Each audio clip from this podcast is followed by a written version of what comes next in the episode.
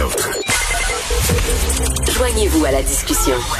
Appelez ou textez le 187 Cube Radio 1877 827 2346. Alors, c'est l'ami Vincent Dessureau qui est en studio, puis euh, il est très déçu parce que toi, tu verrais Patrick Croix. Ben oui, je sais que ça circule un peu, mais je me dis pour- pourquoi euh, je suis content pour euh, le, le Dominique là, qui a repris la, la- qui remplace Claude Julien, mais je- je- il faut il faut c'est inévitable que Patrick va être coach du Canadien éventuellement. Pourquoi Tu pas penses? le faire là en pleine Covid, ça va faire du bien à tout le monde. Au pire, vous le congédierez, mais tu sais on perd rien là. Euh, Patrick qui nous amène à la coupe, puis tout est beau. Mais pourquoi Euh, ils disent non à Patrick d'abord? Ben, c'est compliqué là, il y a de la politique. euh, et parce que Patrick Bon. doit émettre ses conditions aussi, mais à mon avis, c'est message faut, faut que ça, faut que ça arrive. Et pourquoi pas cette année? Parfait. Le Bon. message est Le lancé. message est lancé. Euh, on envoie ça à M. Bergevin. Euh, Tu connais mon expertise aussi dans le sujet, là. Alors, euh, oui, oui. c'est c'est à moi qu'il faut faire confiance. Tu veux nous parler d'équipement militaire? Ouais, un mot là-dessus, c'est que cette nouvelle-là euh, est sortie à peu près une heure. là, comme quoi, euh, as-tu hâte, Richard, qu'on ait de nouveaux navires de guerre canadiens militaires? Euh, ben, tellement. Hein, pour pouvoir aller comme ça patrouiller dans l'Arctique. Je Euh, suis sûr qu'en plus, on, va- on a, on a fait un bon deal. Euh, oui, c'est ça. À date, non, parce que le directeur parlementaire du budget vient de sortir là, ce matin euh, un bon un rapport où on évalue le programme là, pour acheter 15 nouveaux euh, navires, des frégates pour la marine canadienne. Le contrat au départ, c'était évalué à 26 milliards de dollars. Mais là, évidemment, comme tout contrat, et particulièrement dans le monde militaire, ça a monté, ça a monté. Et là, la nouvelle évaluation du directeur parlementaire du budget, c'est 77 milliards. Attends, de 26 De à 26 à 77. 77. Là, on, écoute, on a perdu le contrôle des dépenses. On dit euh, ça pourrait pratiquement pas être en bas de 7 77 milliards 300 millions. Euh, et euh, les premiers navires, euh, 2031. 2031. 2031, dans 10 ans. Et, euh, et ça, OK, mais là, ce sera pas 67 millions. ça va ben non, 100 c'est milliards. ben, exact. Ça va être 2036. ou- et je me demande dans le milieu, déjà dans nos grands travaux là au Québec, au Canada, on perd souvent le contrôle. Jamais quand même ou presque à des niveaux comme dans le militaire. Euh, T'as vu le dossier des, des jets là, pour remplacer les F-18 canadiens. On est encore là-dedans. Là, on n'a pas trouvé parce que toutes les options coûtent des fortunes. Ben, à chaque fois, on, on essaie de développer un nouvel avion moins cher. Ben, à chaque fois, c'est l'inverse qui se produit. Qu'est-ce qui se passe dans le milieu militaire? Je comprends que c'est Bon, toujours des nouvelles technologies. Tu essaies d'être en avance. Mais nos navires là, au Canada, on n'a pas besoin de bateaux furtifs. euh, Fait que là, là complètement fou. si les troupes mongoles veulent nous envahir, c'est là qu'il faut qu'ils le fassent. Là, on va avoir une faiblesse là, Ben pendant les, dix- les dix prochaines années. Puis je comprends que la question de l'Arctique, c'est important qu'on ait des navires canadiens parce que pour notre souveraineté dans l'Arctique, qui, qui, qui est querellée avec le Danemark la Russie, là, c'est quand même compliqué ce secteur-là. Il faut avoir, faut avoir des navires quand même d'une certaine qualité. Mais là, 77 milliards, euh, une explosion de coûts, je pense qu'il y, y a matière à s'inquiéter euh, là-dedans et d'attendre. Et si on se fie à Manon Massé, 2031, Richard, on va être tout sous l'eau. Alors, c'est quand même important. Là-dessus, ça va être quand même important qu'on ait des navires pour juste faire Montréal-Québec. Alors, euh, Je, je suis étonné de ce dépassement de coût-là parce qu'habituellement au Canada, on, mais non, on, on est, écoute, on est, on est- pile poil. comme sur le futur tramway de Québec. Là. Pouf, dessus. plus. Alors, les métiers les plus liés à l'abus d'alcool. Oui, euh, j'ai trouvé cette étude intéressante. On a fait étude de euh, la grandeur du monde, là, mais l'université de Liverpool. Euh, étude de 100 000 personnes sur leur métier et lesquelles ont des, disons, une consommation élevée d'alcool. Avant, avant, avant, je sais pas si c'est là, avant, c'est le journalisme. Tu sais, c'était connu avant, t'appelais pas un journaliste après-midi.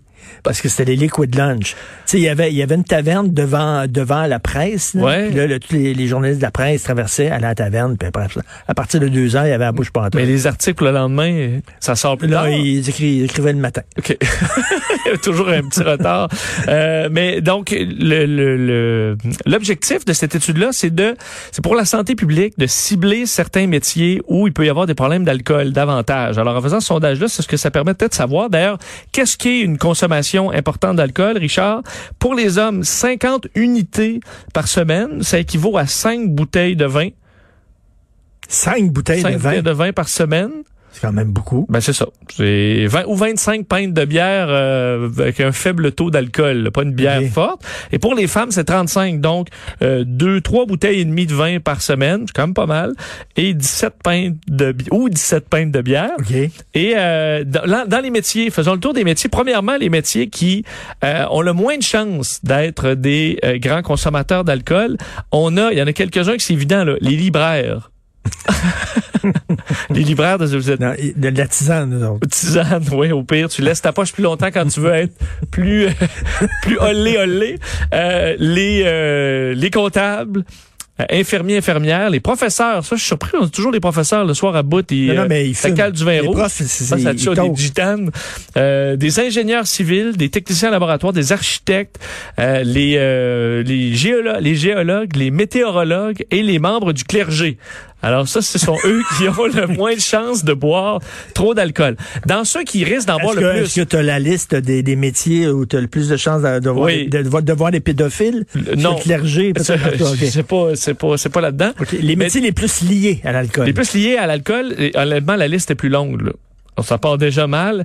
Euh, Il y a beaucoup dans le domaine de la construction, les plâtriers, Les en- plantriers. entre autres, les plâtriers. Pourtant, les tireurs de joints, moi, je pensais que c'était plus la. Parce qu'ils sont là, ils sont là les tireurs de joints, euh, les maçons, ceux qui posent de la brique, ceux qui font des planchers, ceux qui font des toits, ceux qui font de la construction sur sur euh, la route, les plombiers, les électriciens. Euh, également en dehors de ça, les gens qui travaillent, les en fait les barman. là. Bon, ça on n'est pas très Ben surpris.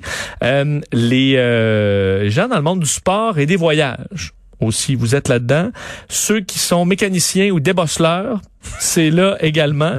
Euh, les euh, peintres, décorateurs, les vendeurs dans des euh, magasins au détail, les euh, ceux qui font des structures d'acier, les euh, esthéticiennes ou esthéticiens. euh, les euh, gens qui travaillent dans la restauration, les chefs, Ouais, les, les gens qui cuisiniers. travaillent en restauration, c'est sûr. C'est sûr, à mon avis, c'est dans les. chef euh, cuisinier, il y a énormément. Les structures d'acier. oui. Et euh, d'ailleurs, dans les cuisiniers, souvent, tu sais, Les journalistes sont pas là? Il n'y a pas de journalistes là-dedans, pas de médias. Euh, les travailleurs de la poste sont là les journalistes également. vont dans des premières, puis tout ça, des galas, blablabla, il y a tout le temps de l'alcool, petits, euh, des... Mais euh, faut croire qu'on a appris à se gérer au fil des au fil des ans. Et euh, effectivement, dans les cuisines, moi, je Politiciens, politiciens, ça boit en crime. Ah oui. Plus qu'un tireur de joint? Ah, un politicien, là, il y, en- il y en a une gang de biberons là-dedans. Mais dans là. les partis, euh, c'est lesquels qui boivent le plus? Avait les, les libéraux avaient la réputation de faire des euh, d'être des party animals. Ouais. Quoique le, le PQ aussi avec la bière. Puis Québec solidaire, euh, PQ, sûrement que ça. Oh non, ça boit en maudit dans le milieu de la politique. Il y en a de la coupe rose, là. Tes voix, là, ils ont toute la face rouge. hein. Voyons. Et- Controverse alimentaire en France. Oui, euh, rapidement, en France, je sais pas si tu as vu cette histoire, le maire de Lyon, même des villes, euh, donc des capitales de la, de la, la- la- gastronomie en France. Grégory Doucet, le maire, c'est un écolo, là, écolo pur et dur. Et là, euh, dans une décision extrêmement controversée qui fait jaser dans toute la France, il a décidé que pour un temps limité, là, toutes les écoles dans sa ville, on allait retirer la viande euh, du menu là, au complet. On laisse du, du poisson de temps en temps, mais on allait offrir un menu unique sans viande pour tout le monde. Ça a causé euh, une immense controverse parce que là, il y a des manifestations de tracteurs, puis de vaches, puis de, euh, de, de, de chèvres un peu partout dans, dans les rues. Euh, parce que d'ailleurs, le lobby fermier est quand même assez fort là-bas. Et ce que le maire dit, c'est que c'est trop compliqué avec la COVID, vu qu'on a des restrictions tellement strictes, on peut pas offrir deux menus. Alors, on s'adapte. Comme il y en a qui sont végétariens, euh, et qui mangent pas de viande, ben, c'est plus simple d'offrir un repas sans viande à tout le monde. Question qu'il y ait juste un repas et que ça permet. Oui. Sinon, on peut pas servir tout le monde. Mais tu sais, je me sais pas si tu te souviens de ta cantine à l'école. Mais tu sais, tu peux avoir une platée de ragoût de boulettes, puis un- une platée de ragoût de tofu, puis c'est quelle louche tu prends là? Est-ce que c'est oui, vraiment plus long? J'en doute un peu de la théorie de Grégory Doucet. qui faisait la bouffe. avec du crastillon. Un bon crastillon, mais bien dégorgé. Bien, toujours bien dégorgé. oui. Merci. Tu avais un troisième sujet. Garde-le pour vendredi. Absolument. Merci.